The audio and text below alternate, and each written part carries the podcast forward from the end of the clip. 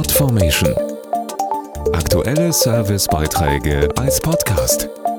Regelmäßige Infos und Tipps aus den Bereichen Gesellschaft und Soziales.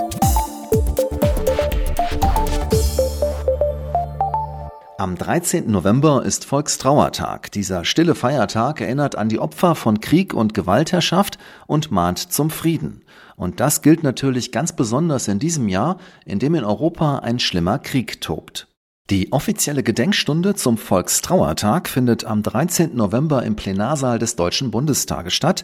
Dazu Dirk Backen, Generalsekretär des Volksbundes. Am Volkstrauertag gedenken wir ja aller Toten von Krieg und Gewaltherrschaft. Und in diesem Jahr denken wir auch ganz besonders an die Kriegstoten und ihre Angehörigen in der Ukraine. Und das schließt auch die getöteten russischen Soldaten mit ein, die diesem verbrecherischen Krieg leider nicht ausweichen konnten. Der aktuelle Krieg zeigt, wie wichtig es ist und bleibt, für den Frieden zu arbeiten. Um Vorurteile abzubauen und nachhaltigen Frieden zu schaffen, dazu sind gefestigte demokratische Persönlichkeiten vonnöten. Daher richtet sich unser Bildungsangebot vor allem an junge Menschen aus dem In- und Ausland, an Schülerinnen und Schüler, Studierende und Berufstätige. Gerade in unserer Bildungsarbeit vermitteln wir den Wert von Menschenrechten, Demokratie und Frieden und klären über Extremismus, Nationalismus und Rassismus auf. Unser Motto bleibt daher gemeinsam für den Frieden. Mehr Infos auf volkstrauertag.de.